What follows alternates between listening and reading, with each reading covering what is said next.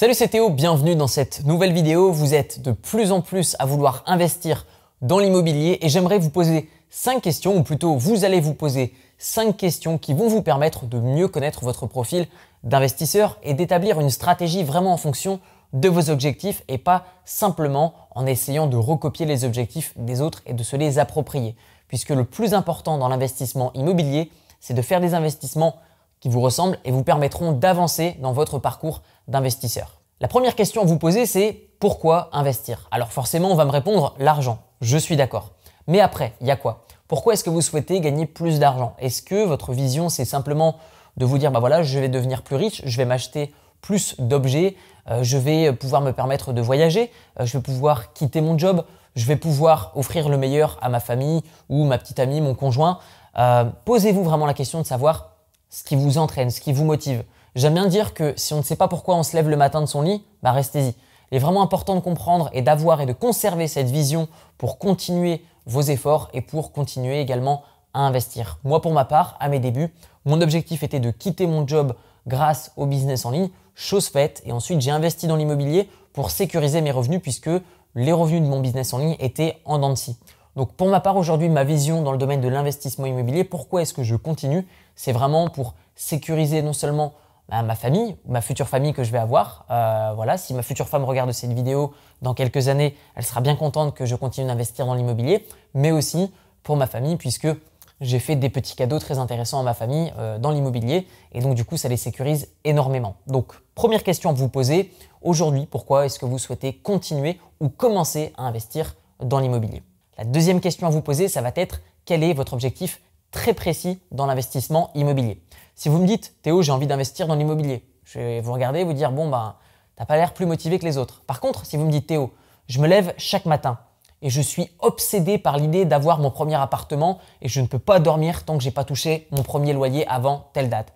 Bah là, il n'y a aucun doute, vous allez être un futur rentier immobilier. Voilà, ça va prendre peut-être un peu de temps, mais quoi qu'il arrive, vous le deviendrez si vous savez ce pourquoi vous vous levez chaque matin. Donc quel est votre objectif précis? Un objectif, ça a deux points importants. Le premier, qu'est-ce que vous souhaitez détenir? Donc votre objectif qu'on a répondu euh, dans la première question des questions à se poser dans cette vidéo. Et le deuxième point, c'est la durée. Dans combien de temps est-ce que vous souhaitez atteindre cet objectif? La troisième question à vous poser, et là je sais que c'est un peu plus compliqué puisqu'il faut faire vraiment preuve d'humilité, c'est est-ce que vous avez les connaissances nécessaires selon vous pour investir dans l'immobilier. Je ne me permettrai jamais de donner un jugement sur des connaissances ou sur quelqu'un, sur un investissement, parce que je ne suis pas du tout dans le jugement. Chacun a ses raisons de faire ses choses, on a chacun un parcours et une histoire différente, mais aujourd'hui, auprès de vous-même, on ne peut pas se mentir. Donc simplement, posez-vous la question auprès de vous-même. Est-ce que vous pensez que vous avez assez de connaissances et d'expérience pour investir sans l'aide des autres? Si vous regardez cette vidéo, c'est certainement que vous êtes plus aguerri avec cette notion que la moyenne, c'est-à-dire que vous recherchez des informations sur l'investissement immobilier. C'est une très bonne démarche dans laquelle il ne faut jamais abandonner. Les personnes les plus riches de cette planète ne sont pas ceux qui en savent le plus à un instant T, mais sont des personnes qui vont continuellement apprendre. Un de mes mentors disait Become a learning machine. Ça veut dire devenez vraiment une machine à apprendre. Plus vous apprenez, plus vous gagnez. Donc vraiment, remettez-vous souvent en question par rapport à vos connaissances. Est-ce que ce que vous avez acquis comme connaissance est encore valable aujourd'hui dans le marché immobilier dans lequel vous souhaitez investir? Et si vous souhaitez investir dans l'immobilier mais que vous n'avez strictement aucune connaissance, trouvez le meilleur moyen ou la meilleure plateforme qui vous conviendra. Encore une fois, il n'y a rien de mieux. Je dirais qu'il y a différentes façons de se former. Vous pouvez avoir un coach, vous pouvez suivre des formations, vous pouvez acheter des livres, vous pouvez expérimenter par vous-même, mais ça vous coûtera forcément plus d'argent et plus de temps. Vous avez également les podcasts et vous avez également les vidéos gratuites sur YouTube. Mais moi, je mets vraiment un gros hola euh, à toutes les personnes qui vont me dire oui, on peut tout trouver gratuitement sur Internet. Bah oui, mais si on peut tout trouver, pourquoi est-ce que tu n'es pas encore millionnaire euh, immobilier? Pourquoi est-ce que tu n'es pas encore rentier? C'est tout simplement parce que on n'a pas assez confiance dans les informations qu'on a gratuitement et donc on ne les applique pas. C'est ce qui fait que euh, bah, les personnes qui achètent des formations ou qui achètent des livres ou qui achètent des services de coaching, eh bien ces personnes ont beaucoup plus de résultats.